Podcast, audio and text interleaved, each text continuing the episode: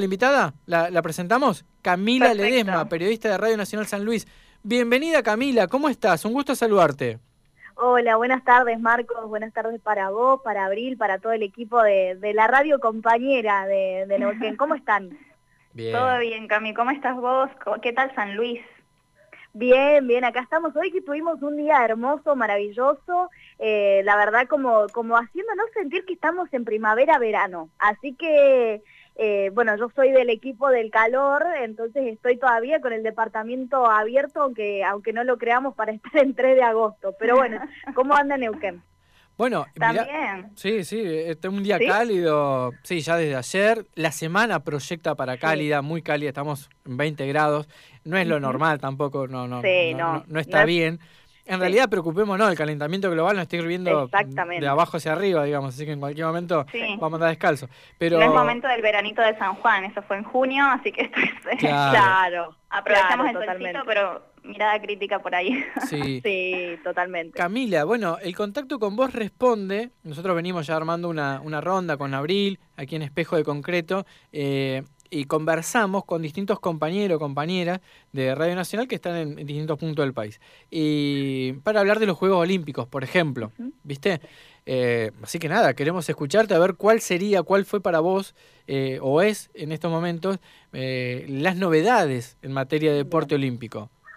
Bueno, eh, sí, la verdad es que está toda la radio pública, toda Radio Nacional en cada una de sus emisoras y, de las provincias trabajando para llevarle a, a la gente cada uno de aquellos detalles de lo que va sucediendo en nuestra delegación argentina y de las otras delegaciones también que, que son importantes, caso Simón Biles, caso eh, también de la Bielorrusia, Bielo- Bielorrusa que ahora por ejemplo está eh, en, el, en el consulado de Polonia. Sí. Eh, bueno, Sí. detalles y, y sucesos que van sucediendo justamente, que van, van pasando en realidad en estos juegos y que como están todos los focos ahí, está bueno poder visibilizarlos, contarlos y más en esta situación tan rara que nos, nos llega a todos y todas en una situación de pandemia, sin público, sin siquiera público de japonés. Entonces, bueno, realmente estamos eh, en esta en la radio pública tratando de llegar a todos y todas. Hoy creo que la noticia es, eh, a esta hora, ya eh, sigue siendo los mensajes que van llegando de aliento, de amor, de buenas vibras a Luis Escola, quien hoy en el partido por cuartos de final de Argentina, estamos hablando de básquet, frente a Australia, ha despedido a la camiseta, le ha agradecido a la camiseta y justamente ha declarado irse en paz luego de darlo todo por, la, por la selección.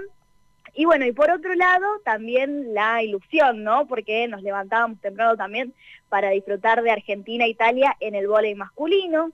Se hizo historia, Argentina clasificó a semifinales en este Juegos de Tokio 2020, eh, también en un partido emocionante que nos llevó hasta el tiebreak. Sí. Entonces, bueno, la verdad es que eh, eso por un lado, eh, también seguimos festejando sin duda lo que ha sucedido en la vela con eh, un- una actuación hermosa del Ángel Carranza, que a pesar de, de lo que vivieron con la lesión de Ceci, pudieron terminar primeros en la Medal Race, eh, lo que les permitió alcanzar justamente un, un diploma en estos juegos, lo cual es re importante. Y también por otro lado, en la Medal Race de la clase fin, lo tuvimos a Facu Olesa, que terminó octavo y que también le dio y le permitió estar justamente recibiendo un diploma olímpico. Luego tuvimos una buena actuación de Tabela y de Jarkov en, en vela, que, que, bueno, lamentablemente le sufrieron una descalificación en la novena y penúltima carrera, en las últimas regatas, y no les, no les permitió justamente acceder a un diploma, pero bueno, dentro de todo tuvieron también una gran actuación. Y, bueno, y creo que esas son las noticias hoy recontra importantes, eh, esperando por las Leonas otra vez en semifinales y ante un partido importantísimo como es frente a India mañana a las 7 de la mañana. Así que bueno, la verdad es que todavía nos tiene recontra expectantes a pesar de que algunos ya han despedido estos Juegos Olímpicos, de que algunos ya han hecho sus actuaciones y sobre todo esperando a aquellos que recién están por hacerlo, como en el caso del golf y justamente Ceci Biagioli, que la tuvimos recién, eh, a las 18.30 eh, tuvo, tuvo su, su carrera justamente en aguas abiertas. Así que bueno, eh, muchísimo, muchísimo para hablar en un ratito nada más, compañero. Sí, te iba a decir qué panorama completísimo que, trajiste y sabes que me gustaría resaltar lo que mencionaste al principio, así como eh, la breve enumeración que hiciste que refiere a lo deportivo, pero a la otra cara, este, porque la mencionaste a Simón, este, también recuerdo este, la contracara que con el tenista que rompió la raqueta. Djokovic. Ahí está, gracias.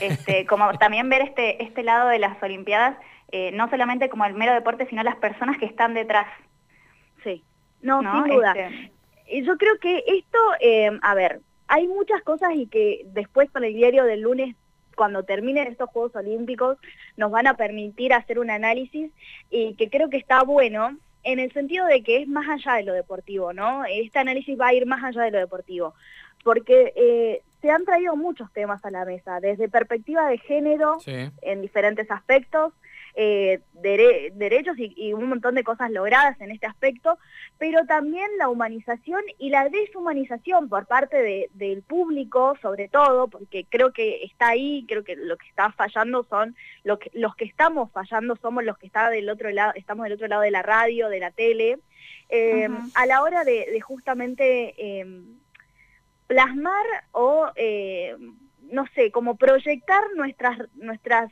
eh, represiones o todo lo que tenemos adentro después de un año de pandemia, me parece, en nuestros atletas.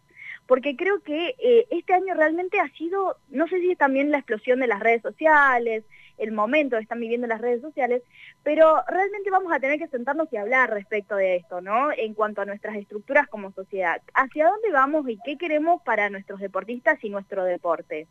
Cómo lo queremos consumir, porque, eh, bueno, Simón Valls habló, justamente ella no se sentía bien, tenemos, pero no hace falta irnos tan lejos como con un atleta de Estados Unidos, sino también ver a Nadia Podoroska con el reciente, la reciente publicación que hizo en el día de ayer, a Delphi Piñatelo, a Fernanda Russo, y ojo acá, porque también estamos hablando de mujeres y mujeres jóvenes, entonces me parece que también nos tenemos que replantear como sociedad toda, en casa, en los clubes, Em, en las familias. ¿Cómo consumimos deporte y justamente eh, con qué vara estamos midiendo, no? Porque es muy fácil desde el celu hoy y desde la comodidad del sillón hablar de lo que está haciendo un atleta en los Juegos Olímpicos, ni más ni menos, siendo la meca del deporte y siendo la mayor cita deportiva del mundo, ¿no? Entonces, creo que vamos, vamos a tener que hacer mucho análisis y más allá de lo deportivo luego de estos Juegos Olímpicos. Sí, después el otro, el otro caso que seguramente lo estabas pensando es el de Delfina Piñatelo en natación. Claro, sí. sí, totalmente. ha recibido agravios, eh, nada, totalmente fuera de lugar y, y nada, que no corresponde, digamos, eso no, no, no, no es parte de la, de la buena filosofía que uno predica. Claro, es que podemos, eh, a ver, siempre creo que estamos justamente viviendo el deporte porque, a ver, uno gana y otro pierde en todas las competencias, ¿no? Entonces siempre, y, y, obviamente siempre se aspira a mejorar y a conseguir una clasificación y luego a una medalla, luego a un podio, bueno, obviamente de eso se trata el deporte eh, y la competencia, de ganar, pero hay algo que va detrás eh, que me parece que, que, que no estamos midiendo, y es que tenemos una chica de 21 años que hizo su debut de Juegos Olímpicos más allá de la buena actuación que ha tenido en Panamericanos y las medallas conseguidas en otras, en otras, en otras eh, competencias. Digo, está compitiendo con las mejores del mundo luego de un año y medio de pandemia, en la cual entrenó en la pileta de su casa. Porque creo que todos y todas, gracias a las redes sociales, vimos también los videos de Delfina entrando y saliendo en una pileta de casi, no sé, 10 metros Sí, la, de la casa, digamos. Claro, entonces digo, eh, me parece que estamos fallando en ese aspecto eh, como sociedad eh, y, también creo que está bueno el empezar a trabajar para mejorar en estos aspectos todos y todas, en casa, en los clubes, en las escuelas. Y bueno, y después en cuanto a lo deportivo, hacer otro análisis aparte respecto a qué queremos de acá a cuatro años para los próximos Juegos en nuestra delegación argentina a qué deportes apuntamos que, por ejemplo, tal vez no tengan tanto ayuda. Pensemos en la, en, en, la vela, por ejemplo. No es un deporte que tenga toda la atención del mundo, como tal vez sí lo tiene el fútbol, o todo el sponsoreo que tiene el fútbol, por ejemplo. Y digo, bueno, podemos llevar políticas públicas que ayuden y apunten a mejorar estos deportes que están dando resultados cuando no había un proyecto, por ejemplo, económico, o tal vez el proyecto eh, no, no sea el mejor, eh, y tampoco un proyecto deportivo. Entonces, bueno, apuntemos a eso, apuntemos a más Fernández Russo, apuntemos a más Delphi Peñatelo, más allá de que el fútbol y el hockey o, el rugby, por ejemplo, también sea un deporte que, que está recontra organizado y que creo que ya está bueno poder soltarle un poquito la mano para ayudar a otros. Sí, totalmente. Cami, qué refrescante que resulta escucharte hablar.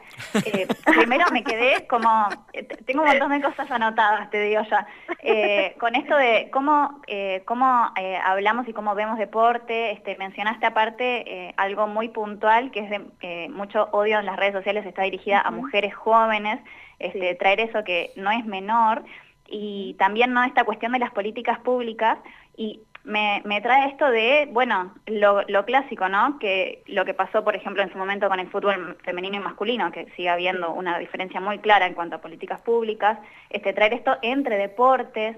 Eh, yo siempre esto lo, digo al aire y, no, no entiendo mucho de deportes, no sé algo en lo que tenga, pero esta cuestión de, de políticas públicas me parece que es necesario repensarlo de la sociedad completa, porque no puede ser que, por ejemplo, siempre tenga que haber alguna, alguna junta de dinero para que nuestros atletas tengan que llegar a, las competencias en las que el Estado debería aportar más.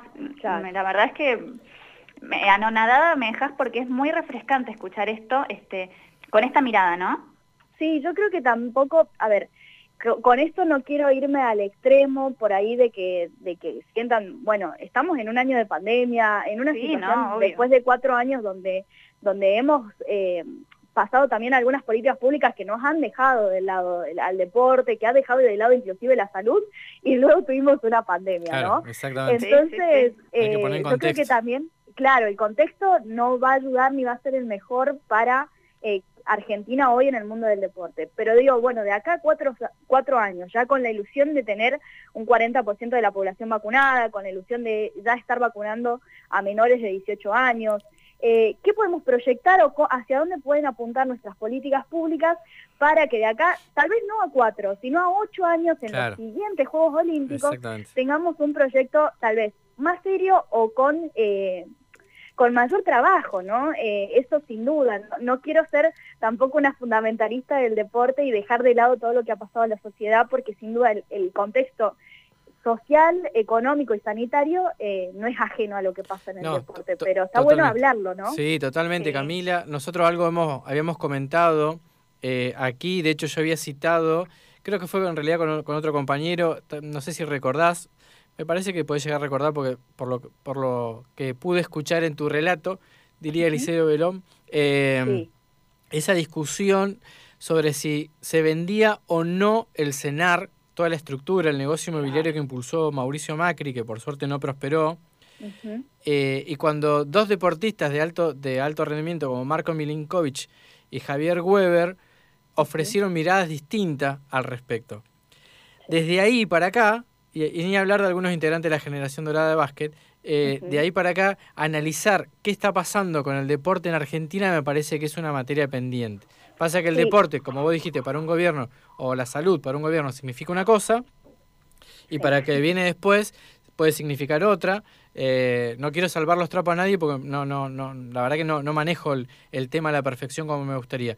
Pero sí está bueno que hay que repensarlo, porque después, cuando van nuestros deportistas a representarnos, eh, o nos ponemos a llorar, o algunos lo bardean, y, pero no se olvidan de todo lo que pasó y que un deportista no se. Un, un, resultado de alto rendimiento no se consigue en un año, ni en dos, ni. Se consigue en ocho, la realidad es esa.